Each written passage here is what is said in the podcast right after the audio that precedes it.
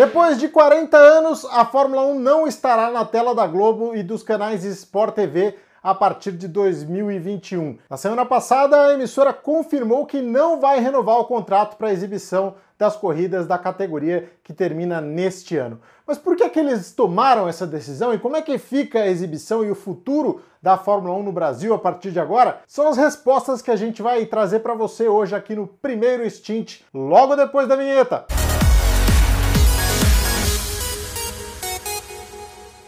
Para você que gosta de automobilismo, seja muito bem-vindo. Hora de curtir mais uma edição do primeiro Stint.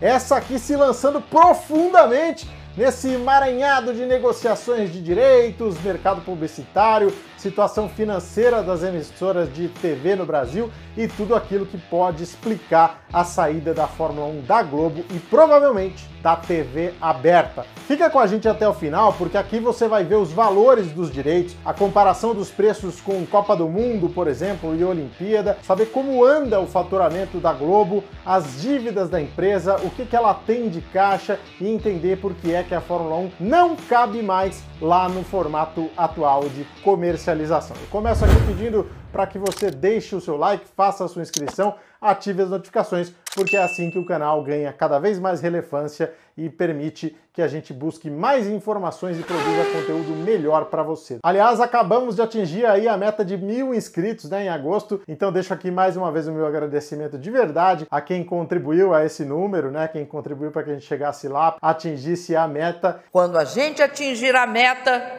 nós dobramos a meta. Então, bora lá. A primeira pergunta que você pode se fazer é quanto custa transmitir a Fórmula 1, né? Essa informação correu em todos os sites nos últimos dias, ganhou conhecimento geral e esse valor hoje está na casa de 22 milhões de dólares. Isso é muito ou isso é pouco? Depende de uma série de fatores. Por exemplo, coloca aí na, na tela. Põe na tela, velho! Os valores de direitos de alguns dos principais eventos esportivos do mundo. Veja só, o torneio de Roland Garros custa 8 milhões de dólares, a Fórmula 1 22 milhões de dólares, os Jogos Olímpicos 40 milhões de dólares e a Copa do Mundo e outros eventos FIFA que vem junto com esse pacote, 300 milhões de dólares. Como ninguém é tonto nem para cobrar e nem para pagar, esses valores refletem em tese a capacidade que as emissoras de TV têm de fazer dinheiro com esses produtos. É óbvio que a minha operação precisa ser superavitária, né? Eu tenho de lucrar com isso. Em alguns casos, como a Copa do Mundo e os Jogos Olímpicos, é mais fácil, não só pela relevância, mas pela periodicidade mais espaçada, né? Você tem quatro anos para vender e porque alguns dos patrocínios internacionais já vêm meio que juntos, né? Às vezes é só empurrar para o gol mesmo. Uma Coca-Cola da vida por exemplo, vem com diretriz internacional de comprar as transmissões em cada país e aí é só uma festa, né? Você só precisa atender o telefone lá e receber o cheque dos caras. Mas esse não é o caso da Fórmula 1, é só você ver, por exemplo, que a patrocinadora do evento é a Heineken e a da Globo é a Itaipava, ou seja, não tem essa sinergia, é uma batalha mais dura que precisa ser cumprida todo ano. Segundo ponto a ser observado: câmbio. Quando a Globo fez o seu último contrato com a Fórmula 1, o dólar estava equivalendo aí a R$ 2,30.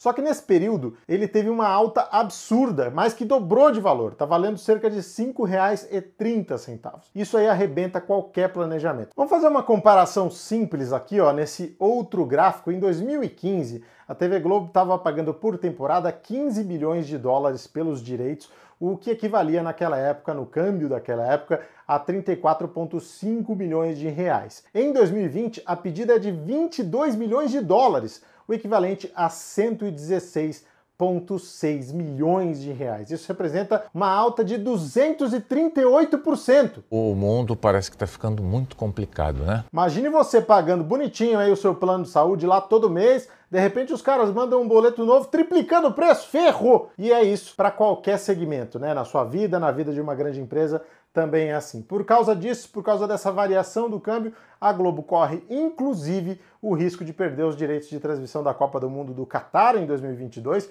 porque pela primeira vez ela atrasou uma das parcelas de pagamento e está insistindo na justiça para renegociar o contrato com a FIFA que, segundo ela, ficou impagável, tanto pelo câmbio quanto por um outro fator que a gente vai falar agora: a queda nas receitas de publicidade.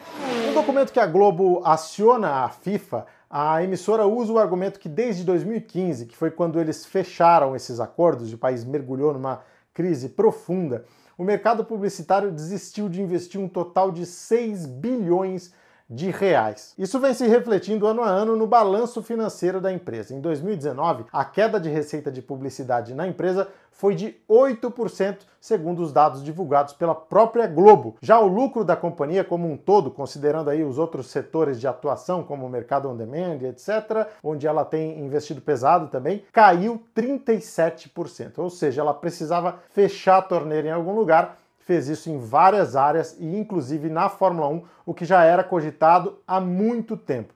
Mas poxa, não dá audiência? Dá, pouca coisa mudou nos últimos anos em relação a isso. E será que não dava lucro? Com cada cota custando 100 milhões de reais, porque em tese duas cotas dessa aí já seriam suficientes para custear essa operação, né? Bom, aí é uma avaliação um pouco mais complexa que a gente vai ver nesse gráfico aqui, olha só. São cinco cotas publicitárias a 100 milhões cada uma, portanto a Globo arrecada 500 milhões de reais com a venda desses espaços. Lembrando que já houve aí uma queda, né? Eles venderam apenas cinco das seis cotas disponíveis para esse ano, então já é um sinal de que as coisas não vão tão bem. A agência de publicidade e impostos já dão uma mordida forte nisso aí, né? 35% do valor bruto que vai jogar a gente ali para 325 milhões de reais, ou seja, a coisa já vai começando a apertar. Direitos de transmissão, portanto, a gente já falou aqui, 116,6 milhões de reais no câmbio de hoje, o que vai nos dar uma receita líquida final de 208,4 milhões de reais. Isso é o que a Globo colocaria no bolso, né? Aí você pode descontar mais alguns gastos operacionais, vai, vamos botar aí 200 milhões nada mal, né? Mas a verdade é que isso é justamente o que custa o espaço publicitário dela sozinho, sem precisar gastar com direito de evento nenhum, sem precisar movimentar a equipe, nem ocupar grade editorial, nem nada disso. E esse espaço ela acaba preenchendo com os patrocinadores da Fórmula 1, né? São mais de mil inserções o ano todo, não para de passar propaganda, o fã da Fórmula 1 até já sabe quando vai ter matéria, né? Porque passou lá Santander, hum, Itaipava, opa, Renault, fica quieto aí, que vai entrar a matéria. Os amigos da gente até acham que nós somos meio bruxos, né? Que adivinham aí a hora de passar a Fórmula 1 no jornal. Oferecimento Real Master do Banco Real. Isso é importante. Mas é isso mesmo, né? Os patrocinadores estão presentes o tempo todo. O que eu quero dizer é que ela não precisa comercializar esse espaço atrelado à Fórmula 1. Ela pode comercializar de uma forma independente. Não é fácil, mas também não é fácil no pacote, né? A gente viu aí que ela só comercializou 5 das 6 cotas para esse ano. Então, em um valor mais favorável, em um câmbio mais legal, pode ficar bom para a TV Globo. Mas passar de 15 milhões de dólares para 22 em um câmbio que foi lá nas alturas, num momento de pandemia, que tá todo mundo com os pés no chão, não sabe quando esse negócio vai passar, realmente eles acharam que não valia o risco. A desistência dos direitos da Fórmula 1 fez muita gente levantar aquela pergunta: a Globo vai mal das pernas? Bom, bem é que ela não tá, né? Você acabou de ver aqui com os exemplos que a gente deu aí de queda de receita. Nos últimos anos, ela inclusive acumulou uma dívida violenta aí hoje na casa de 3,5 bilhões de reais mas a gente está falando de fluxo de caixa, né? Aquelas coisas que ela tem a receber, coisas que ela tem a pagar, coisas rotineiras, corriqueiras. Ou seja, foi nisso que ela se enforcou no momento. Mas não tem nada a ver com a posição econômica ou com a riqueza do grupo, que ainda é muito forte, que ainda é muito sólida. A Globo tem em caixa, intocado, para usar quando quiser, caso o fluxo de caixa não dê conta, um total de 10 bilhões de reais. E teve boatos que eu ainda estava na pior.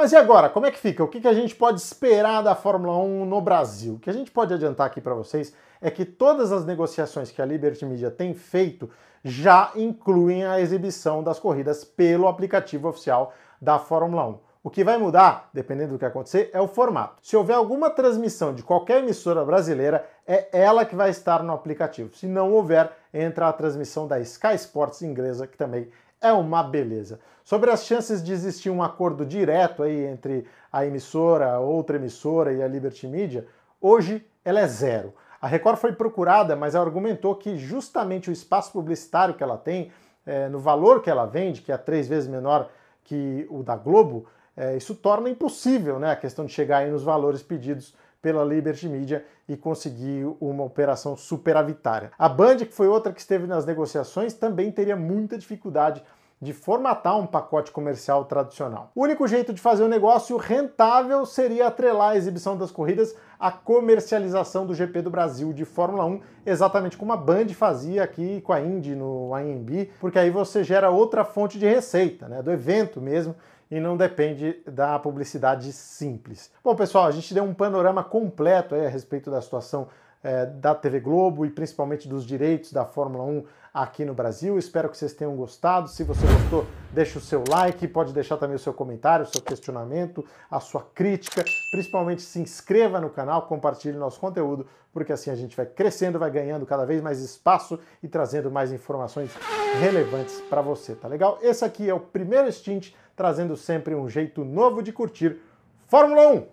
Quem vem atrás do bico do carro do Schumacher todas as emoções para você, para que você possa ter todas as sensações realmente de como, de como é, acaba acontecendo uma corrida de Fórmula 1. O Kobayashi é oitavo, o Alonso é nono e o Petkovic é décimo. É, agora ele pegou não, pesado. É, pegou pesado mesmo. Não, mas, mas é isso, não, eu quero pegou dizer pesado. assim.